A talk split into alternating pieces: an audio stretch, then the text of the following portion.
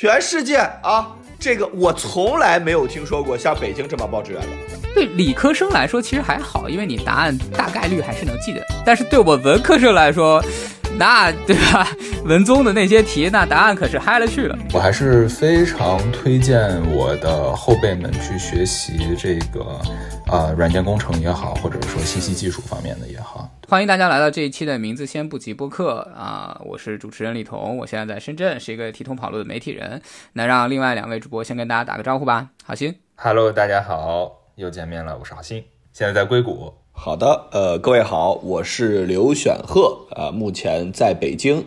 是一只创业睡不着的，也天天睡不够的创业狗。今天这一期呢，是我们三个男生在聊啊，主要是因为这个思雨去参加了一个非常重要的校友活动，然后呢，他就把我们割掉了。这个没关系，下一次叫咱回来再分享他这个非常重要的这个校友活动。我们今天这一期顺着上一期聊高考，我们想要分享一些跟报志愿以及我们专业有关的事情。呃，这也是为什么思雨这一期不在，其实没什么关系，因为他跟我是一个专业的，我们都是学新闻出身的。关于这一点呢，可以大家去看我们之前做的一期节目，就是关于新闻系到底有有重不重要。对。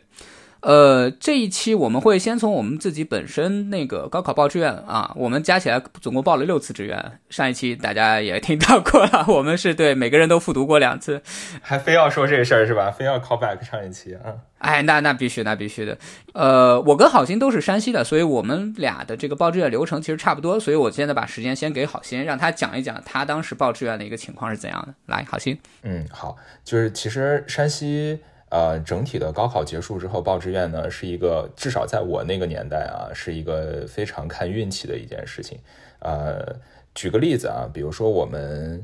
呃报志愿呢，我们是按照自己对于自己分数的估计去报的，也就是说你在拿到真实的高考成绩之前，你必须先通过老师给你发下来的呃高考的就是这个标准答案，然后你通过标准答案以及你自己的一些记忆。去进行比对，然后对自己的分数做出一个估计，然后估计出分数来呢，你也并不知道自己大概排多少名，你只能说是求助于附近的老师或者学校里面，就是信息收集比较全面的一些呃。一些领导啊，这样子的一些人物，他可以给你一个大大体的建议，他可以告诉你说，按照今年的这个题的难度，你大概会在一个什么范围。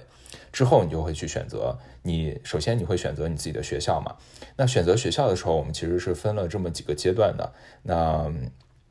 呃，首先分的是一本、二本、三本。这个其实比较明确，就是一本的话，基本上就是各地相对来讲比较有名的一些学一些学校，就你说出来的话，大家都会呃大概是能听说过的这些学校。然后二本的话，其实就就相当于还是呃国家主办的一些本科，然后这些本科学校呢，可能它的名气就只局限于。呃，相对比较小的一些范围或者比较独特的一些专业，所以一般来讲，二本学校可能听说过的人就不会多了。就除了一些比较特殊的二本啊，类似于像什么深圳大学呀，什么还有我记得当时有个南京的呃政治相关类的大学吧，就这种大学可能是二本里面比较呃比较独特的、比较有名气的。那大部分的二本其实都是没有怎么听说过的。那三本呢，就是以这个呃大学的分院吧，所谓的分院民办。结合的这么一个体制为主为主要的就是这个大学的一个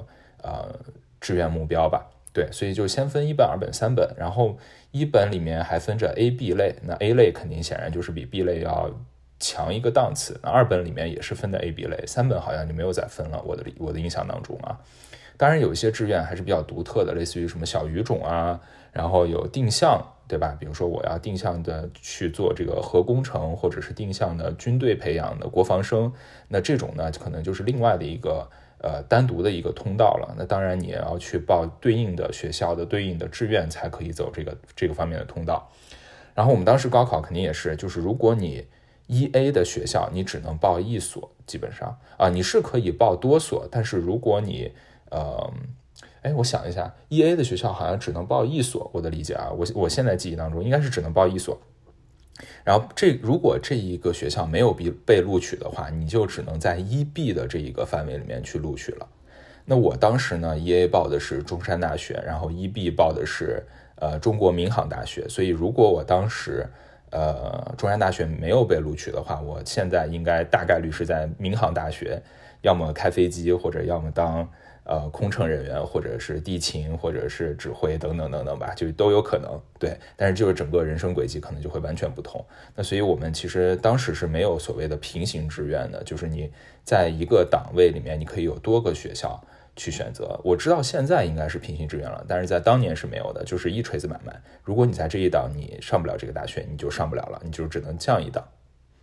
对，然后这是学校这一部分呢，嗯，接下来专业，专业其实算是平行的吧。当时，对，只要你是服从调剂的，那你选的，比如说三个专业，我记得我当时选的三个专业啊，这三个专业就是你能录上哪个就算哪个。然后是一二三这样的一个优先级，我们先看第一个，第一个录不到就录第二个，第二个录不到就录第三个，第三个再录不到，如果你服从调剂的话，就可以去给你录别的，就是没有招满的专业。如果你不服从调剂的话，那你相当于这一个。档位你就没有录取，那你就只能降下一个档位的学校了。对，大概是这么一个。路径。所以我当以我当时为例吧，我的中山大学可能就报了三个专业，第一个。是临床医学五年。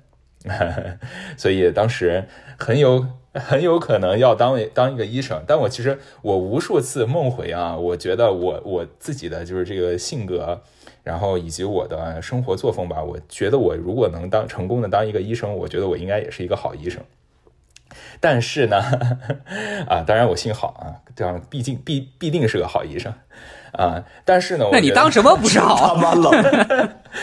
真他妈冷。然 然后，但是呢，我觉得，呃，确实当医生的话，可能没有要比现在的呃生活要辛苦多了。可能现在头发也没有这么多，对吧？皱纹也要比现在多多了。啊，肥胖程度估计得和选赫媲美了。啊，所以我还是看，我当时还是很庆幸自己就是分不够啊，没有考上第一个志愿。那我第二个志愿其实报的就是软件工程。然后第三个志愿报的是药学，啊，然后其实我当时也并不知道，就是软件工程其实它的录取分数是非常低的，那个时候没有人喜欢去报软件工程，我们班有将近一半的人吧都是被调剂过来的，所以就是我只要报了软件工程，然后达到了个中山大学的分数线，我是基本上肯定能去的。但我当时并不知道这样一个信息嘛，所以我最后还是被软件工程录取了，啊，我也是非常开心，因为我从小就很喜欢电子产品。呃，电子设备，然后我大概小学的时候家里面就买了电脑。那个时候家里面其实条件并不好，但是我爸呃对这种新兴事物吧很有兴趣，然后是把一个某一个破产的网吧呃淘汰的电脑，我们花了一些钱把它买回来，然后在家里面去玩，然后就对我产生了很大的兴趣吧。所以这也是为什么会去报这个软件工程，嗯。当然，后面的种种种种人生经历就跟这个报志愿就会非常非常相关了。但是总体上来讲，就是我们报志愿就会就会是有一点说你愿赌服输这么一个感觉，就是如果你对自己的分数把握不准，如果你对呃这个专业的阶梯度把握不准的话，很有可能你的整体的这个呃人生走向或者学求学的路径吧，就会非常非常的不同。OK，我明白。呃，我来总结一下好心的这个，以及补充一下我自己的个人经历啊，就是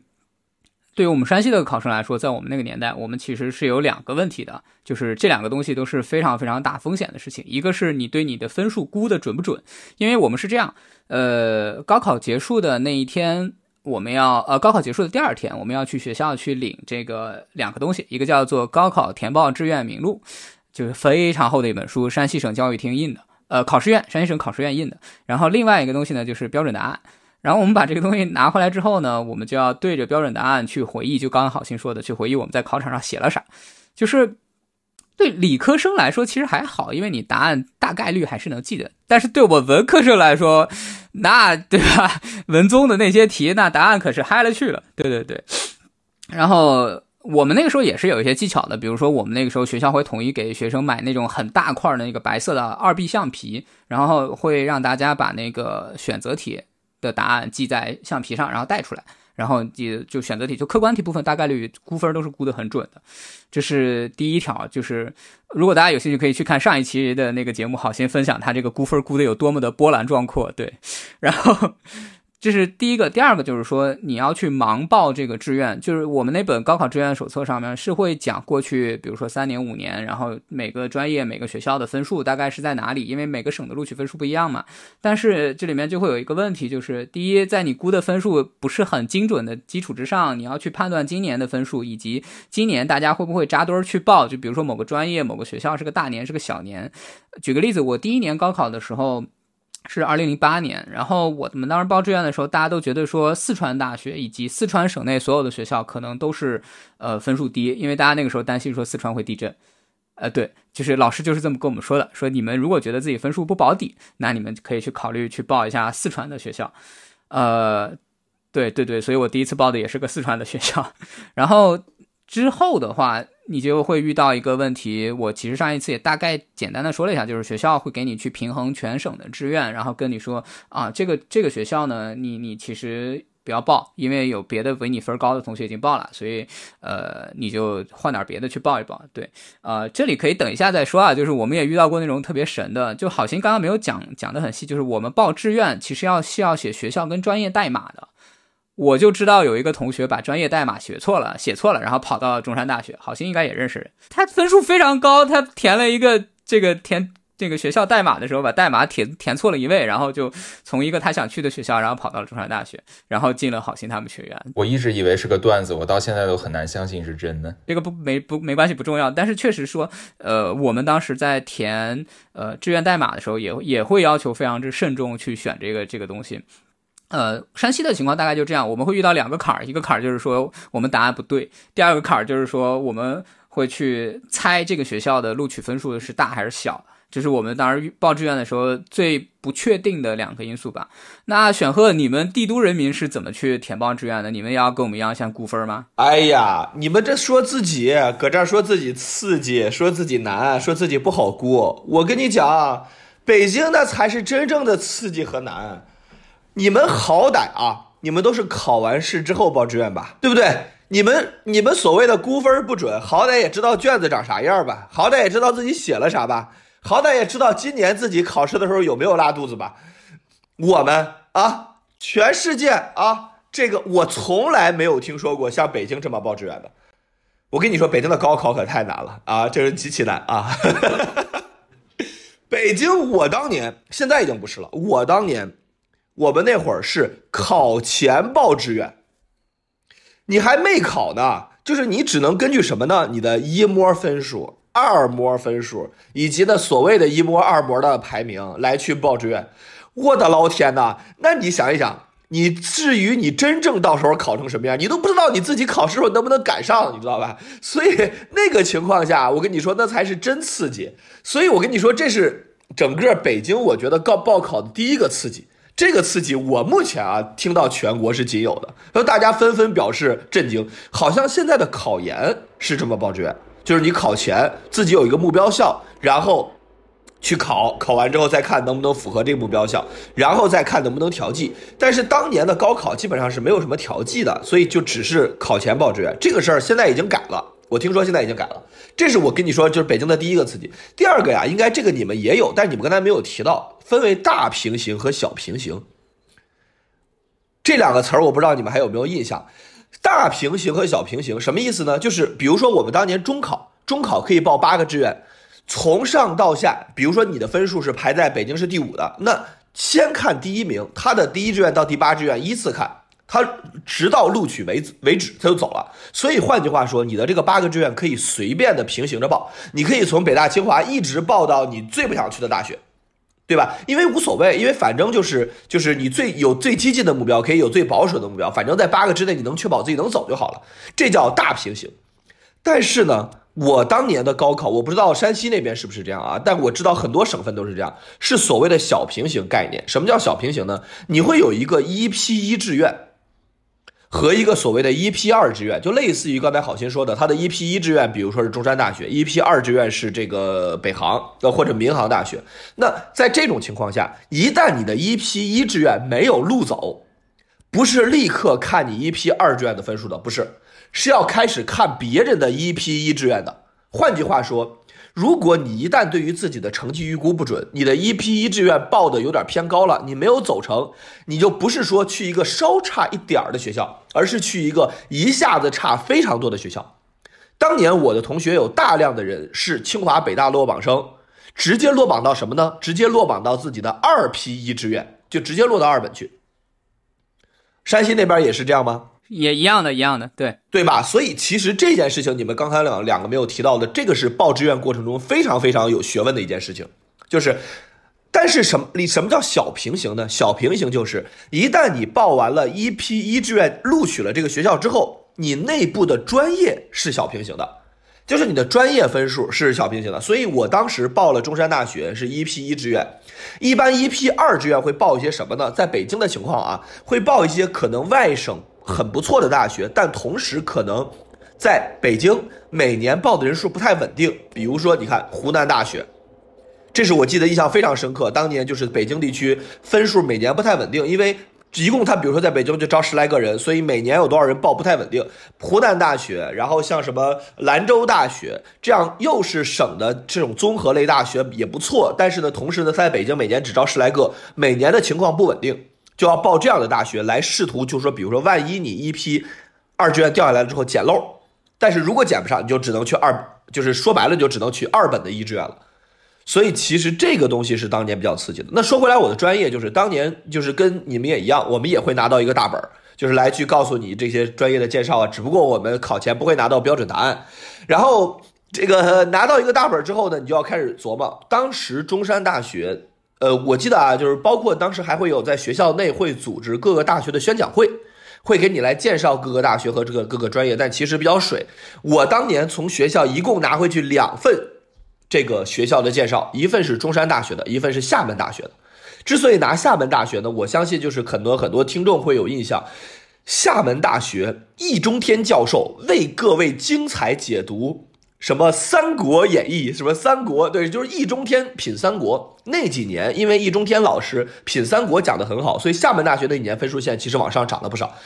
对吧？所以我当时一共拿回来了两本，就是这个这个大学的介绍，而且呢，我自己选大学就是有几个原则，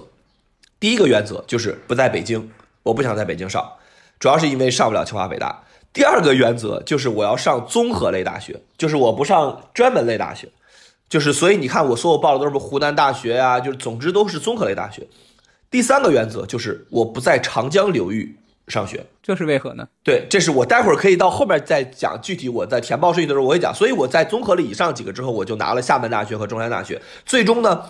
考虑到我有完全是这个这个考虑到交通因素，因为我们当时从北京到厦门只有一趟火车。从北京到广州呢，可能两三趟火车，就是京九线嘛，京广线，所以呢，就是交广东的交通更发达一些。以及呢，不知道谁嘀咕了一句，万一这个过两年解放台湾，厦门大学就可能还有点危险，所以我们最终就报了中山大学。这个就是，然后中山大学在北京只招六个专业，而每个人能填五个专业。我们当时是这样的，中山大学只招六个专业，呃，法学、行政管理，然后这个汉语言文学。呃，还有两个是什么我给忘了，反正一共就招六个专业。我当时大家一什么也不知道，所以只看的是所谓的专业排名。在中山大学的行政管理专业排的是全国第一，因为有一个夏书章要教授，但当时是现在也都九十多岁了，排的全国第一。于是就从全国第一的专业开始往下报。然后，我记得了，六个专业，剩下两个是国商和领院。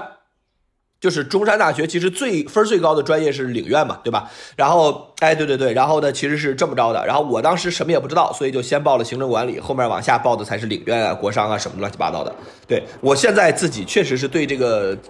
志愿的结志愿的本身的学校非常满意，但是你要让我重新说的话，我会重新报报志愿的专业上来讲，我可能会做调整，好吧？这个就是其实我当年的报志愿的情况以及客观的风险点，很刺激的。真的很刺激的，我给你，我给你们讲一个情，讲一个故事。我第一年高考的时候，我第一年高考的前一年，也就是二零零七年的时候，南开大学很好的一所学校，在北京的录取分数线是刚刚一本线，五百二十八分，我到现在都记得，刚刚一本线。为什么呢？因为南开大学每年就是所有的外地的这种综合类大学，在北京都会面临这样的情况，就是他每年只在北京招十几个人，于是呢，大家就不太愿意赌这些学校，于是某一年可能就会刚好就没什么人赌，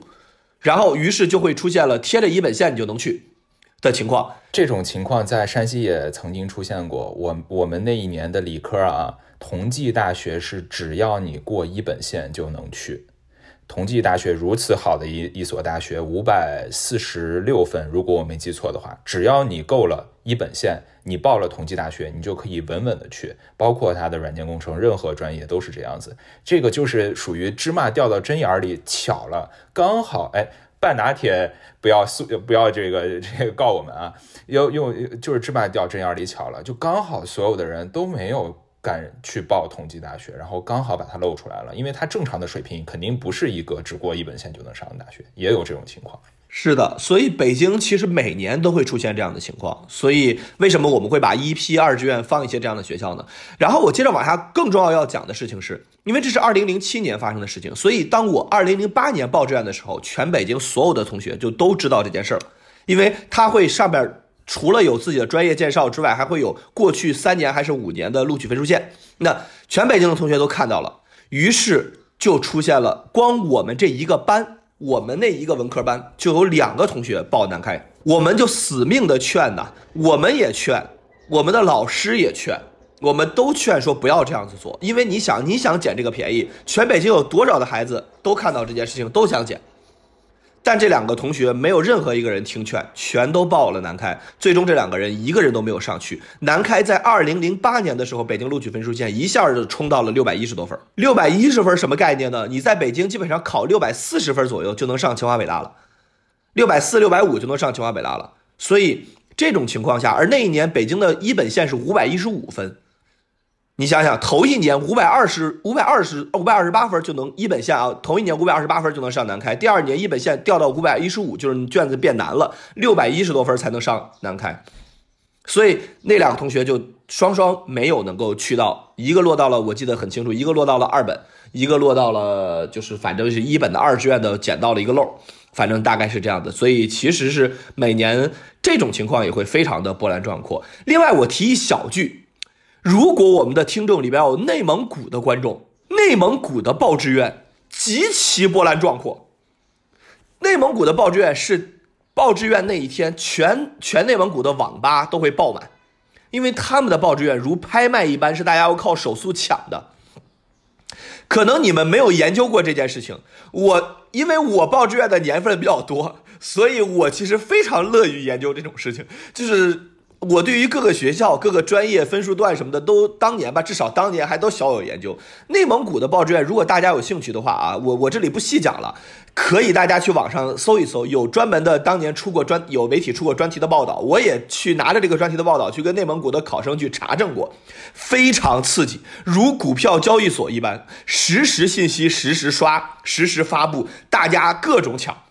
有各种各样的策略，所以内蒙古的报志愿是我目前见过所有各省市报志愿里面最刺激的，非常好玩，大家可以去事后了解一下。这里我不细讲了。然后就是我这个事儿问过白宇师兄，我也问过内蒙古的其他朋友，大家基本上回复，嗯，差不多就这样吧，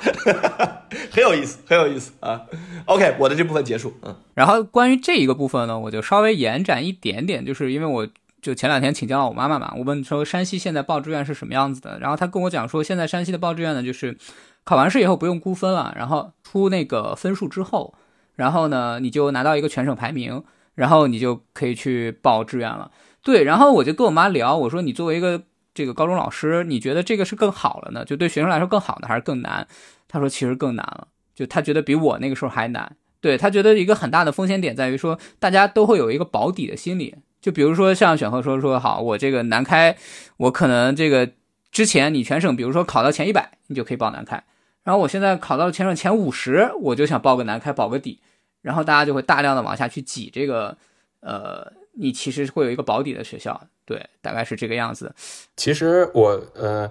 这这一个新的这个报志愿的方式啊，我我自己的理解就是说它更稳了，因为你在全省。大概排多少名，你能报的学校的范围就已经非常非常确定了，因为它每一年的这一个呃，这一个叫模式吧，或者说这个学校的，嗯，从上到下的一个排名以及分数从上到下排名几乎就是固定的。因为你平行志愿的话，相当于你可以同时多个目标，然后你一定会达到你的就是相当于是最接近于你分数的这一个目标。如果你的这个目标分布是合理的话，对吧？所以这样导致的一个结果就是。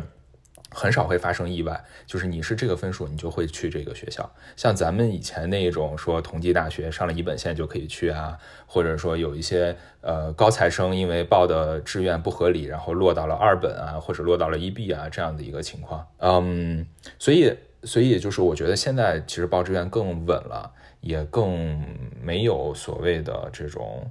呃偶然性了。没错，没错。好，那我们接着往下，就是报完志愿之后，在你拿到录取通知书之前，真正接触到你这个专业之前，你其实会有一大段我们叫做啊恣意青春的这个时光。我就想知道你们在这个领拿到录取通知书之前，你们那段时间都去干了什么？当然，我知道大好多人就去学车，但我我没有去学车，所以我我特别好奇你们都干了啥。呃，我先说呗，高考完嘛，那就是打游戏啊，呃。打我真的是打了很长很长时间的游戏，但我其实呃打很多单机游戏吧。我当时给我们家电脑专门买了一块显卡，呃想了很久了，我还记得很清楚，四百块钱人民币吧，买了一块显卡。这个显卡肯定不是顶级显卡，它就是一个嗯刚好能玩游戏的一个显卡。对，然后我就打了一艺术家游戏。但我确实就是那个时候我知道自己录取了软件工程专业之后，我买了一本书，叫做《C 加加编程原理》。嗯，我确实买了，而且我这这本书至今我之前回家的时候还看到了这本书在，而且我自己也确实学了一点。嗯，你说有没有用呢？我相信啊，要比我同时期的其他同学要有用那么一点儿，因为在我们那个年代吧，我们就是十多年以前那个时候，其实大家对于编程是。编程这件事情是非常非常陌生的，就是普通人几乎是不可能了解，就是是就编程这两个字是什么意思都没有人知道。所以我觉得这本书给给我的一个启发就是，我大概知道编程是什么意思了，他在做什么事情。对，就是这个是一算是一个启蒙教育吧。所以我在其实入学之前就会有一个小小的启蒙，也导致我后面呃很多专业课呢，从一开始就积累了一点点的优势。以至于我本身是一个正向反馈会产生更多正向反馈的一个人，所以就是一开始有了这个正向反馈之后，后面就还蛮顺的。嗯，OK，那选赫呢？你这个暑假干嘛去了？我我我从第一年高考之后，我考完的第二天我就去的云南。就是我是我是在我不是第二天吧，反正考完很快就去的云南。我当年第一年高考成绩是在去云南的火车上知道的。我的妈呀，那个心态可真的爆炸，我出来都不敢跟我父母说。就是我是去云南的火车上知道，所以我日常的就是我出去玩儿。我我高我考完那一年去了好多地方，就是去的河南，这个的是爬的山啊，就爬的那个那个。呃，少林寺登峰，然后就是去去到处玩，然后去了整个西北，然后兰州什么这个呃甘肃宁夏，反正转了一趟的西北，反正我然后然后以及就是学车，我每年啊，因为我自己现在还在从事教育行业，然后每年呃就是我会接触我的朋友圈里边有大量的学生高考完，所以我每年都会发一个朋友圈来，我上次也提到过来去劝导大家，就是高考完之后先别扔书，对对对对对，其中有一条是书别扔，万一复读。就是，其实就是每年我都会劝导大家一些事情，其中一条就是学车。我非常赞同高考完之后应该学车，我自己是此事的既得利益者。就是我高考完之后就学了车，然后因为我确实觉得高考完那一个假期是你未来人生，就这么说吧，你退休之前，你未来人生最闲适的一段时间。这跟考的什么样都没什么太大关系，你只要不复读，你就是最闲适一段时间。你在未来再也不会有一段时间能像这个假期一样完全没有事情，非常轻松，而且很长，三个月将近，对吧？这段时间太适合用来学车了。我见到大量的人工作之后，然后不得不去利用自己的周末，或者是甚至下班之后这样的时间去学，哇，极其痛苦。所以我确实觉得那个时间点学车。是很好的一个选择，对，这个是我当时当时干的事情，基本上就在玩吧。但是我确实，我大部分那会儿还在户外玩，就是我不太打游戏那会儿，基本上我就是在在在在在到处旅游啊什么的。嗯，哦，对了，我还去实习了。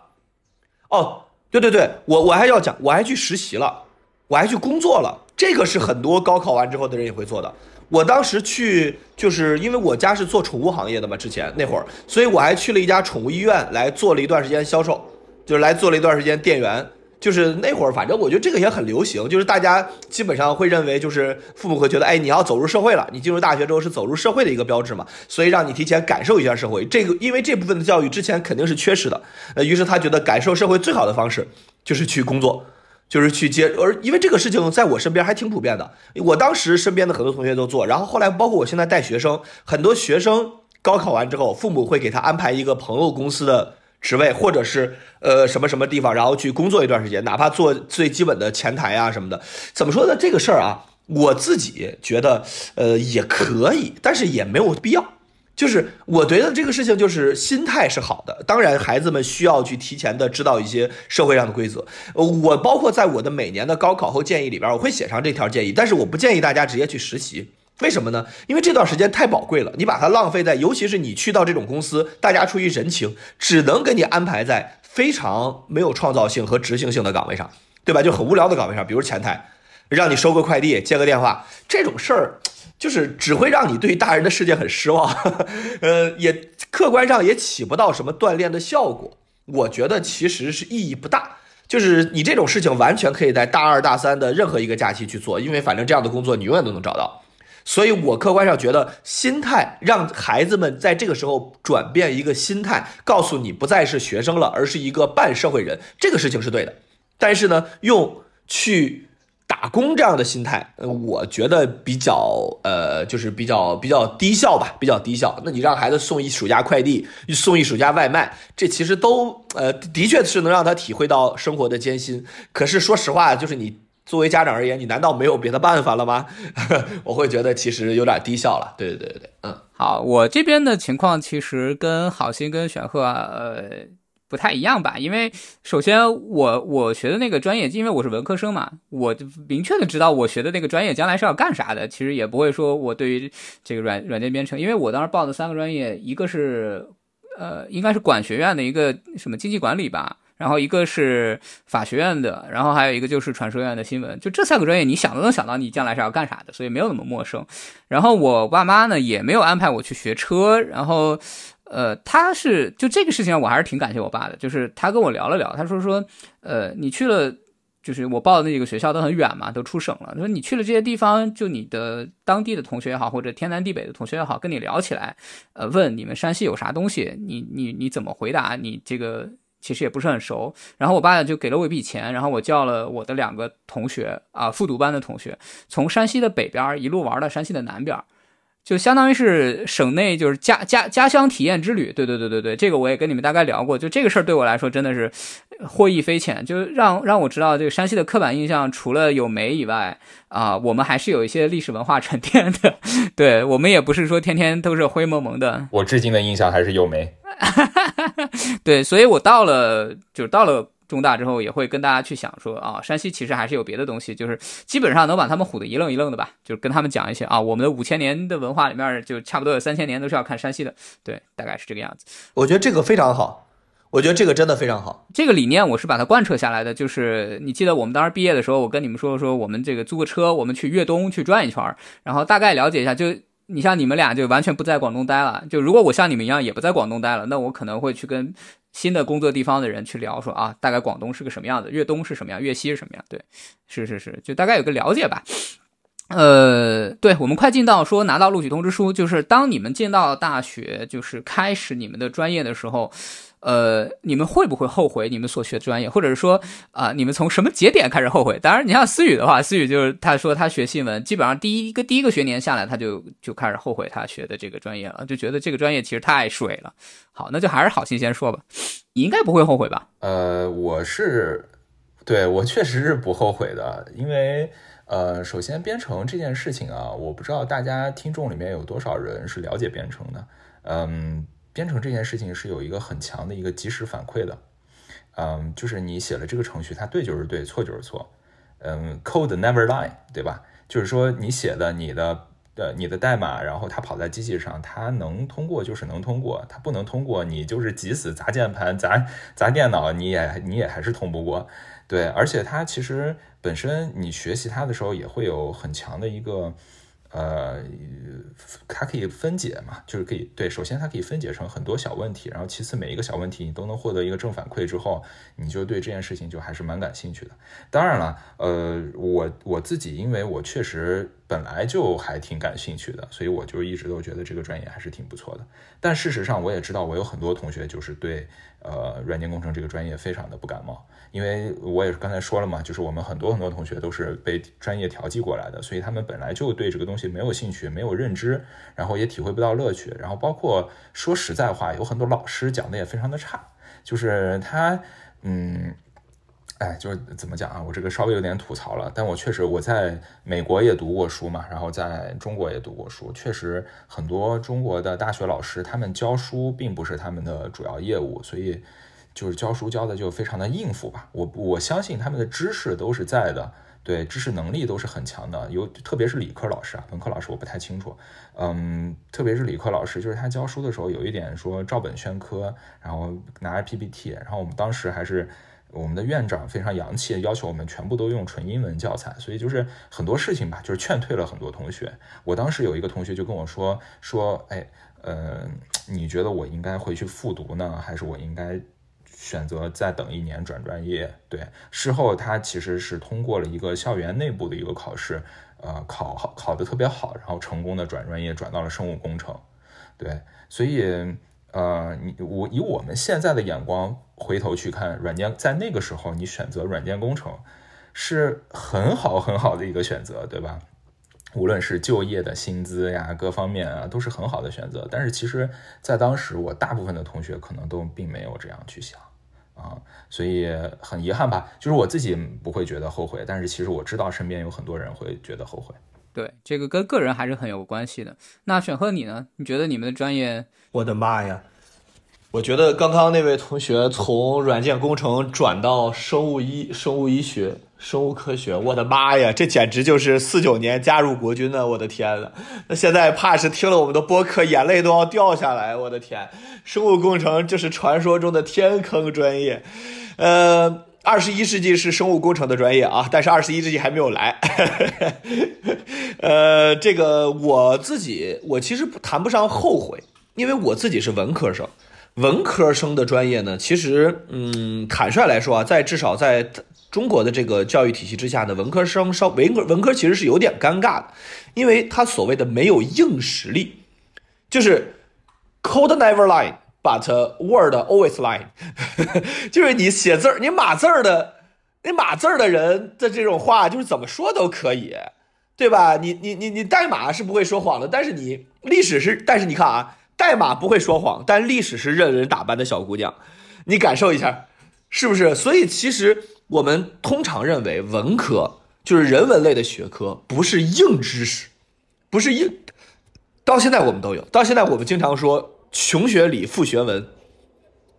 对吧？什么叫穷？为什么说穷学理，富学文呢？就是如果你家条件没有那么好，你就去学个理科，获得一个硬知识，硬硬的这个，你无论哪怕土木工程，你今后至少能去设计院，对吧？然后你去个学学代码，你至少能去当码农。他你这学医，你至少一定能当医生，这是硬知识。所以，但文科生就很尴尬了。比如我们专业，我们专业叫做行政管理 （Public Administration），公共事业管理。我们专业最对口的就业方向是什么呢？是国务院总理。而这个岗位之稀缺，流动性之差，确实是世所罕见。所以我们的专业就很难去对口就业。对吧？因为确实是不是很容易能够这个呃，反正稍微困难一些吧，这个就就业岗位。所以呢，这你看我们学的都是什么呢？西方政治思想史、中国政治思想史、中国政府与政治、领导学，对吧？你看我们我们就是要如何设计和构建出一个高效廉洁的政府。那这事儿。对吧？是不是很很有意义？听起来，可是问题就在于你你你毕业之后，你刚毕业，谁让你你学的屠龙之术啊？对吧？谁让你来搞这些呢？对吧？你所以客观上来说，呃，文科的专业很多时候确实是这样。于是你看，所以你会发现文科的专业出来的同学，你包括比如说哲学的同学，那包括历史学的同学、汉语言文学的同学，他们有一部分能够当对应的专业，比如说继续去做研究啊，那当然可以；然后或者当历史老师啊，这当然可以。但是大多数就是不能说大多数吧，相当相当多的同学们都是有什么干什么了。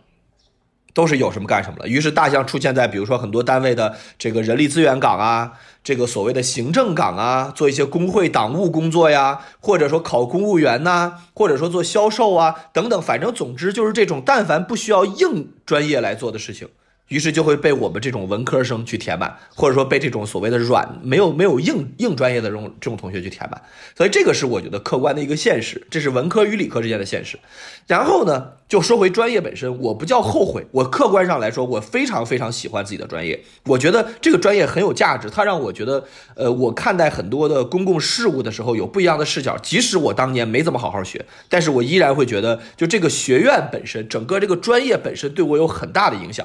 有很大的影响，它让我能够胸怀天下，成为一个更好的公民，它促进了我这方面意识的觉醒。但是如果你让我再选，如果你让我再选，我肯定会学法学，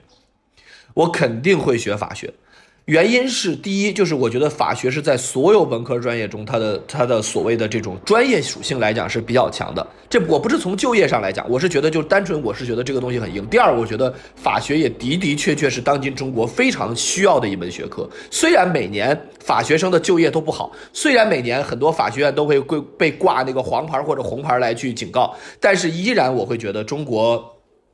客观上非常需要法律的人才和非常需要法的精神，这两件事情我会觉得，呃，是是客观上所急需的。我所以我会觉得，就是学法也一样能够让我拥有这样的呃这个公民意识，或者是这种，呃，就是胸怀天下这种精神。第三个就是我自己我自己感觉，包括我自己，我太太是学法学的，包括她也认为，就是我自己是比较适合学法学的。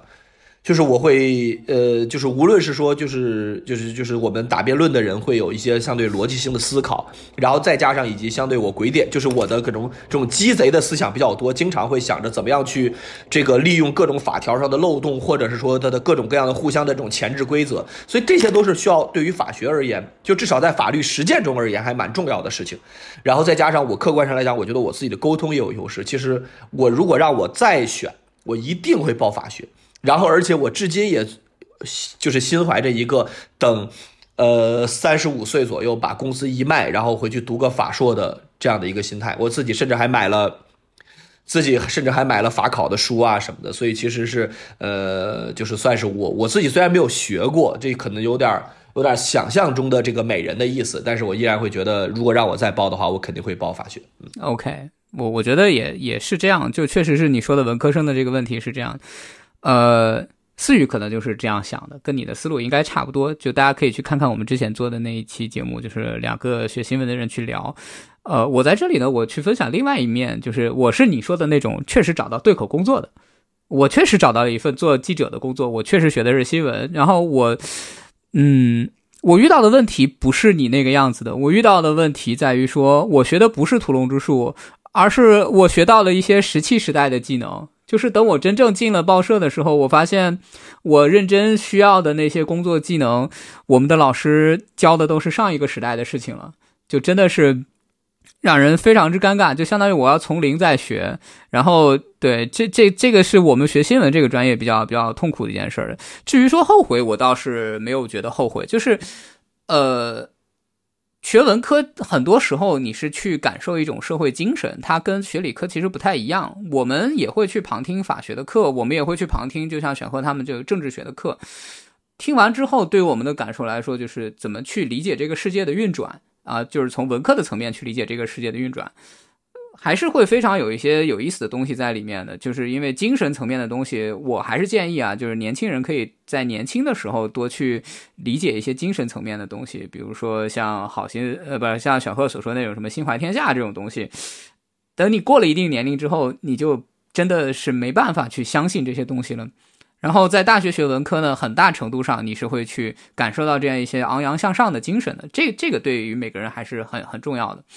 好，那我们说到这个推荐的专业，或者说这个后悔的专业，那你们就是你们毕业之后，或者你们在读书的时候，会不会遇到就是家里的亲戚啊，或者什么的去跟你说啊，你你们这个专业怎么样啊？要不要推荐你家的就你弟弟、你妹妹来学这个专业啊？然后或或者是会不会遇到你的同学之间会吐槽说，我操，这个学医就是天坑专业，然后怎么怎么样？你你们有聊到过这这些专业吗？如果是我的话。我还是非常推荐我的后辈们去学习这个，呃，软件工程也好，或者说信息技术方面的也好，对，因为大家也能看到未来的时代啊，我个人觉得未来时代其实还是非常明确的是一个信息时代，对，所以其实有有信息技术方面的专业技能，其实无论是你在就业也好。特别像玄鹤刚才说的，就是穷穷学理、富学文嘛。就是如果你的家庭没有什么背景，你就是像我这样，就是一个四五线呃小镇里面的一个青年。那我个人觉得，就是学这个专业，其实能对至少给你的人生有一个保底吧。就是你最差不会差到哪儿去，对你有一个你有一个傍有一技傍身，有一个硬技能，对，就是最差不会差到哪儿去。但如果你是相对比较有追求的啊，就我我就以理理科生为例吧。如果你是特别有追求，能够希望提高自己的上限的，那我可能会觉得就是报一个数学专业。啊，可能上限会更高一些。当然了，它肯定也会有很多不稳定，因为数学专业往往意味着难度比较高，你很有可能跟不上啊，或者说学起来特别枯燥。但其实，呃，大家也知道，数学是有点像科学之母嘛，有所谓一句话，就是很多很多东西是离不开数学的，包括，嗯，你编程其实本身只是一门技术。但是它的实现的东西很多底层也都是数学原理，比如说像我们说的这个最最新最火爆的就是 ChatGPT 或者背后的这个人工智能的这一套深度学习的技术，其实核心都是数学。如果你数学不好的话，呃，除非就是你技术能力非常非常强，但是如果你数学不好的话，就是很难达到那样的一个高度。但我也再次强调，这只是上限。对，如果你是想要找到一个稳定的工作、有前途的工作的话，那我觉得其实软件工程就是一个很好的选择了。然后有什么天坑专业没有？我想一想，说实话，就是在理科里面，可能就是我我个人会觉得啊，不要跟风吧，因为你这个风气，嗯，其实很多风气都是一时的。我举个例子，比如说土木工程，啊，就是在我们那个时候，其实土木还挺火的，因为我就是咱们国家有一段时间是这个大基建时代。大基建时代就需要很多的土木工程师，或者是所谓工程队也好，研究院也好，所以那个时候就是大家其实会觉得，哎，土木的前景很好，比如说可以去一些非常好的国企，可以参与一些非常有回报的项目。但是这个大基建时代可能慢慢慢慢就过去了，这个时代甚至我觉得有可能一去了不复返了，因为我们的基础建设已经是世界相对一流的了，那以后再想去扩张这样的基础建设能力就已经很难很难了，所以。土木就稍微有点坑，是吧？然后类似的也有，比如说对外经贸类的。那个时候我们，尤其是在二零零一年之后入市之后，那对外经贸类的特别特别火爆，去做很多外贸类的事情嘛。嗯，但是事实到后面来讲，就是对外经贸这件事情，说实在的，可能不一定需要学那么仔细。对你大部分的对外经贸，我们大部分的对外经贸其实就是做生意嘛。说实在的，就是现在所谓的出海，那你其实信息技术也会出海啊，你做很多别的事情都会出海。对，那只是个商业行为，我觉得可能跟专业也没有那么强的关系。所以就是这种专业的话，嗯，大家要稍微小心一点吧，就是有一种热潮在里面的会。会会需要仔细去想一想，特别是它针对的这个行业不是一个呃人才容纳率特别高的行业，就比如说像信息技术就是一个人才容纳率特别特别高的行业。对，当然了，这个也感谢我们国家本身对于信息技术的重视，就是大家也能看到，全世界你如果学信息技术，你能正儿八经找到好工作的就两个国家，一个是美国，一个是中国，再没有第三个了，我可以这么说。对，哎，这个这个可以回头开一期聊一聊。哎，对对对，这个我我其实有很多很多想要分享的吧，因为我本身就是在出海这些方面也有很多的呃想法。对，但是总总而言之，就是至少在我们国家吧，学这样的一门专业，我觉得是很好的。嗯，OK，那选赫呢？你对你对这个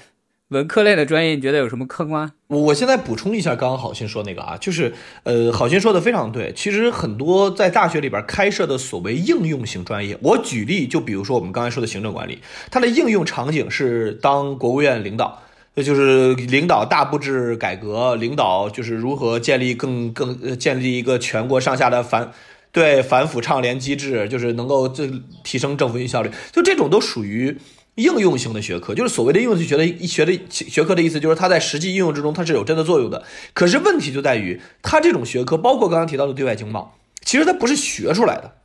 它确实不是说你在学校上点课你就学会跟外国人怎么做生意了，没屁用，真的没屁用。所以其实就是你顶你你你不如学点国际法呢，就是还能跟外国人打官司，这种应用学科还有点用。所以现在很多的专大学大学呢就会设置所谓的大专业。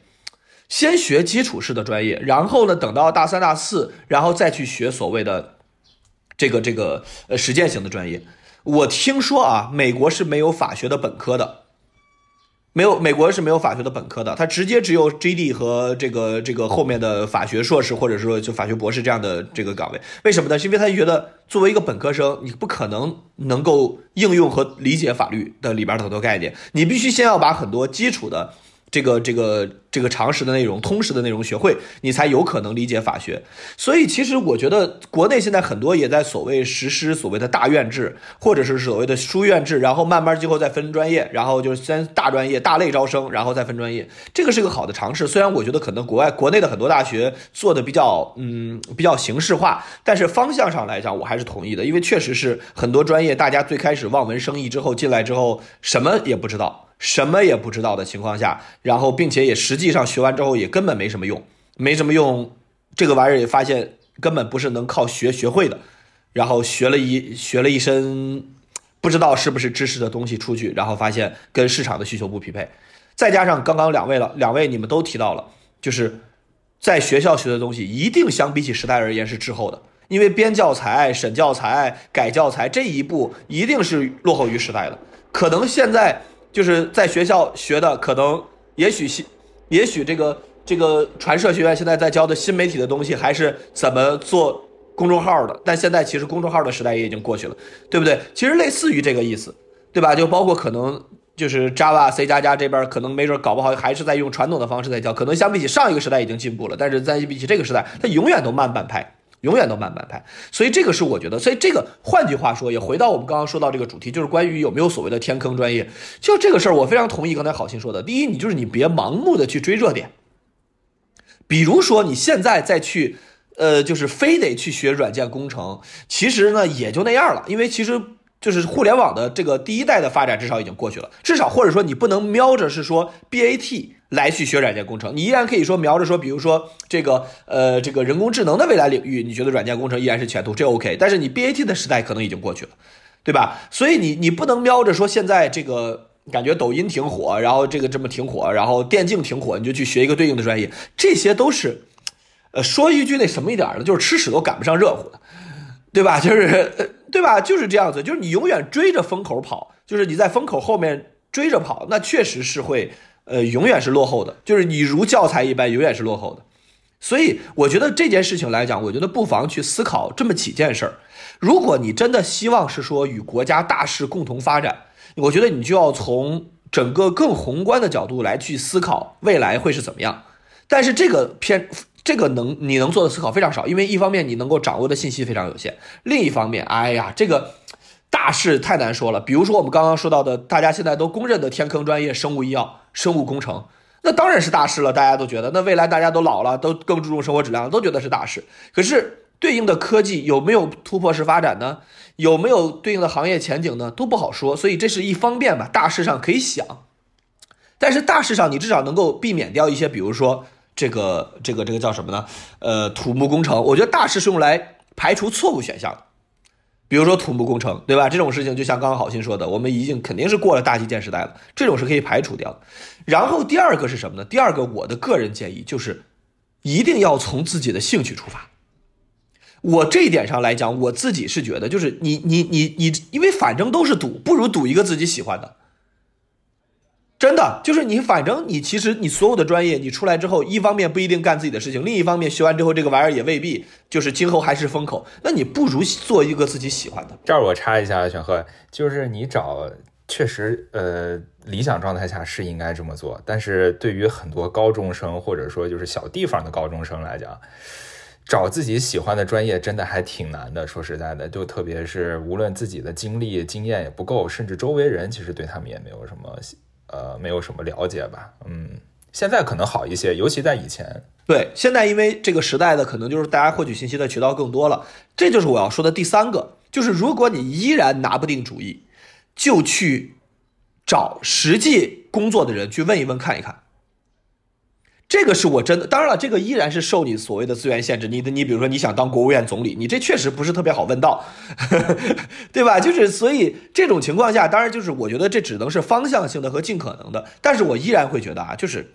哎呀，报志愿，包括咱们上一期聊的高考，为什么让咱们都感慨良多？就是因为确实是人生的很多事情，它就是既偶然又巧妙，既就回想起来就真的是让人意犹未尽，然后感慨良多，因为就都是在这种冥冥之中的微妙之中，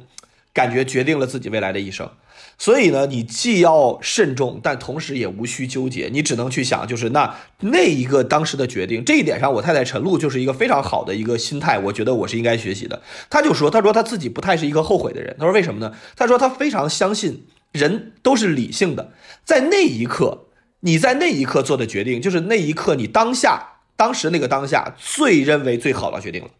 你不能说你现在回头再看，说哎呦，我现在能比那刻更强，这没有意义。但是在那一刻，你都已经做出当下最好的决定了，所以其实你都是由每一个更最好当下最好的决定，然后最终走出来的。所以我觉得倒也没有必要那么纠结，就是，哎，就是就是，我觉得大概是我的感受吧。对于报志愿这个所谓的天坑这件事情，哎，我其实可以顺着这个选后的思路啊，因为我，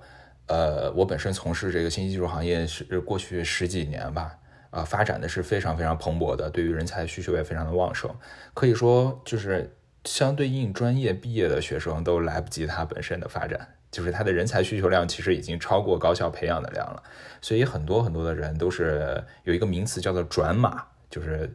所谓的转成码农专业。我听说过的有新闻转码的，有心理学转码的，包括我我太太她是会计转码的，啊。就是有很多很多其他专业转码转成就是码农吧，或者是程序员这样的一个职业，啊，这一方面说明了就是你如果真的选的专业到最后没有那么适用，还是有机会的。对，不能说一点机会也没有，你肯定需要比别人付出更多，或者你可能打引号的走一些啊所谓的弯路，但其实并不是一个决定性的。就是说，我们我们之前说高考是考定终生嘛，但是其实报志愿，我个人觉得没有那么严重啊，这是第一点吧。然后第二点其实也说明了一个问题，就是啊，大家在大学学的可能，呃，它并不能决定你最后在这个行业里面的技术能力。就是我也知道有很多转从其他专业转过来的呃同学吧，他们就是在我们这个行业里面也是发展的非常非常好的。所以就是学校学习的那些知识并不能决定你的职业生涯，更多的还是你进入了这样一个社会，进入了职场之后，你到底是怎么去发展的啊？所以这么看来的话，好像选专业也没有那么那么重要了。没错，没错，是这样的，就是确实相比起高考来说，选专业这个事情。啊，对你今后人生的影响没有那么大，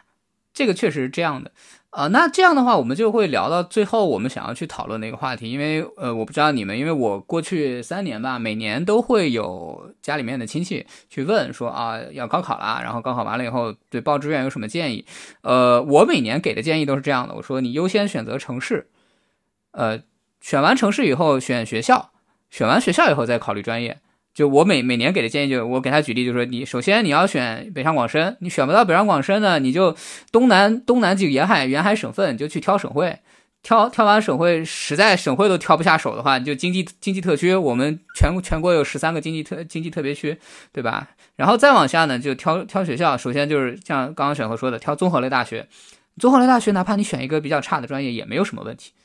然后当当然你这个分数牛逼到说你学校专业跟那个地方都能挑的时候，当然你肯定优先挑你喜欢的专业。我一般都是给这样的建议。呃，你们俩有没有遇到过这样的情况？首先，我完全赞同李彤你的建议啊。其次，我其实想说的，还想在你的建议后面再加一条，就是如果你挑不了地方、挑不了学校、也挑不了专业的话，你一定要挑你的朋友。啊，对，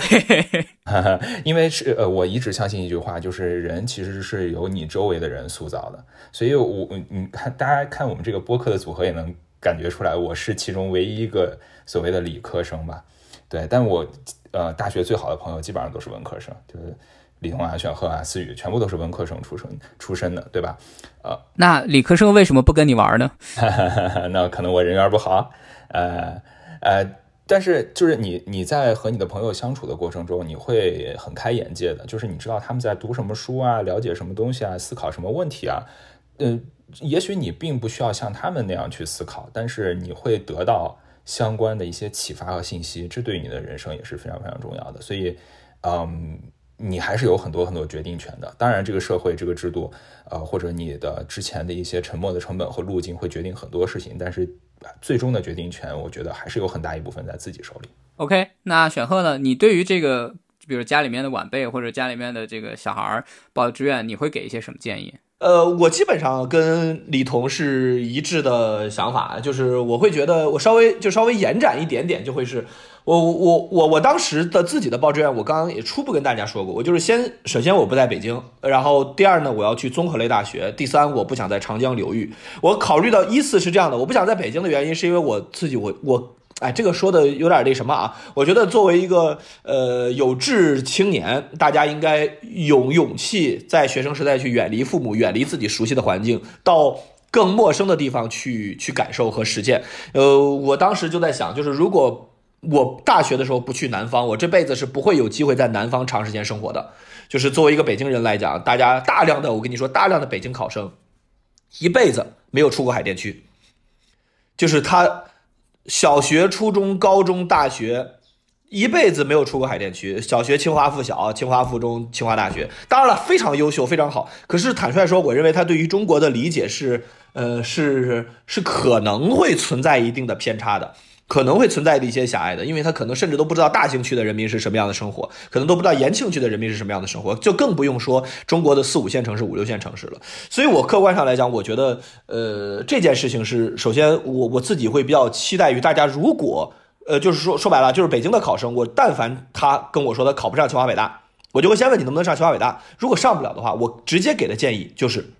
就是就是不要不要在北京，去到呃就是地其他地方的综合类大学去，这是第一个。第二个呢，就是我当时为什么就是要去综合类大学？综合类大学就是其实有点类似于好心的这种概念，就是我甚至当时对于综合类大学的苛刻都在于这个学校得有医学部。所以从这个角度来讲，像清像清华大学都不太算是，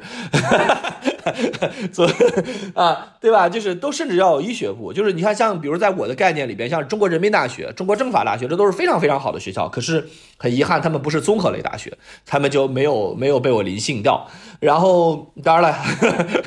呃，他们依然是非常好的大学。你说这都是选赫的理解啊，不代表本台啊。对对对，呃，我我我之所以要去综合类大学，其实有点类似于好心刚刚说的一个意思，就是我那个时候，我当时在中学那个时候，我已经隐约的有这种感觉，就是我觉得，好心是觉得人塑造人，我觉得在人塑造人之前，还有学习的过程和思维塑造人，就是呃，本身理科生的思维可能跟文科生会不一样，所以我建议你最好。有一些理科生的朋友，就如果你是个文科生，可能学医的同学的思维跟学金融的思维就不一样，所以我建议你就是各个专业的朋友你都认识一点。这样的情况下呢，你可能能够一方面你能够知道各个行业有意思的事情，另一方面就是你可能会体验到非常非常多不同的思维方式。所以我自己坚持上综合类大学的原因，就是我希望我自己今后的朋友什么行业的都有，什么专业的都有。像北京有一所大学，我就不点名字了，它就叫某某某经济贸易大学。这所大学呢，就他们的情况就会是几乎全校所有的专业都是跟经贸相关的，都是跟金融系统相关的。再加上它是北京的本地学校，基本上你毕业之后，你进入到其银行系统，那基本上全是校友。好处呢，当然是就是大家互相这个就是互相提携、互相帮助、互相哎比较亲切、比较好发展。但是呢，坏处就是我有时候想想象这件事情，我就会觉得近亲繁殖。对，就是你的思路永远都会是金融这点事儿。永远都会是金钱这点事儿，我会觉得稍微有点可惜，我会觉得稍微有点遗憾，因为我还是更觉得就是大学也好，或者包括整个人生也好，的广度非常重要。所以这是我第二个考量，就是我觉得一定要去综合类大学尽可能。第三个考量就是，我当时不去长江流域学校的原因，就是因为我听说长江流域冬无暖气，夏无空调，就是冬天特别冷。我听说啊。某长江流域著名大学，因为没有暖气，所以到了冬天之后，他们那个水龙头都要冻上，然后要拿热水给它浇化了之后才能洗漱。这是后来我求证了这所学校的同学，他说确实是，就是早年间确实是这样的。然后呢，所以呢，长江流域的学校因为冬无暖气，夏无空调就被我排除掉了。所以我觉得我当时还要考虑的一件事情就是生活舒适。所以你看，我报了两年大学，第一年在四川啊，对吧？就是生活舒适，然后第二年广东，哎，生活舒适。所以我觉得就是这点也很重要，就是让你在大学四年过得很开心，然后呢，这个就是一个很舒服的地方，我觉得也蛮好，对吧？这里诚意向各位推荐中山大学，二十四小时不断网不断电，有空调，对吧？出空调，每个宿舍有空调，独立卫浴。每一间宿舍都有卫生间，我的天哪！每个宿舍都有自己的浴室，这在所有的北方学校是完全不可想象的。而且广东地处改革开放前沿，毗邻港澳，思想开放，商业发达。然后再加上我们整个的这个中山大学，目前是全世界排名前一百，强烈向各位推荐。再加上整个广东美食之都，好吧，极其好吃，所以强烈。我每年都会发两条朋友圈，一条朋友圈就是号召大家报中山大学，另一条朋友圈就是告诉大家，毕业就是高考完之后，就是应该这个暑假我会给大家一些建议。每年的两个朋友圈啊，真的是非常向大家推荐，好吧？呃，对，就是这样。如果你是广东的同学，可以考虑点其他大学啊。那我作为一个这个前媒体从业者，我必须平衡一下选赫说的这个广东除了有这些优势以外，当然还有广东特产大蟑螂 啊。作为北方的朋友，我跟你们讲，你们到了广东之后，你见到大蟑螂会怀疑人生的。那蟑螂大的，而且他妈的还会飞啊！呃，关关于这一点，我其实也挺想挺想说的。我是这样子，就是在呃上大学之前啊，我没有过过黄河。啊，就是你大家知道山西在黄河的北边嘛？我从来没有越过过黄河。我去过最南的地方是山西平遥，连山西的南部我都没去过。对他甚至没有来过我们家这边。是的，是的，是的，所以，呃，当时我去了广东以后，就是冲对我的整个的冲击是非常非常大的，我好像进入了另外一个世界一样。当然，我现在可能去过很多国家之后，我觉得当时那个冲击就 不算什么了。但是对于当时的一个孩子来讲，就是他的这个经历其实非常丰富，甚至啊，这个冲击不只是我，因为我父母也是第一次去广东，他们跟我一起去，呃，入学的时候，他们受到的冲击也很大，就是和自己想象当中的广东、广州。呃，岭南的风情其实很不一样，它是如此的，比如说发达，人是如此的热情，然后呃，食物啊，然后各方面啊，干净的程度啊，都是超乎想象的。嗯，所以就是对于我，甚至对于我们整个家庭都有一个非常大的改变。自从我去了广东上学之后，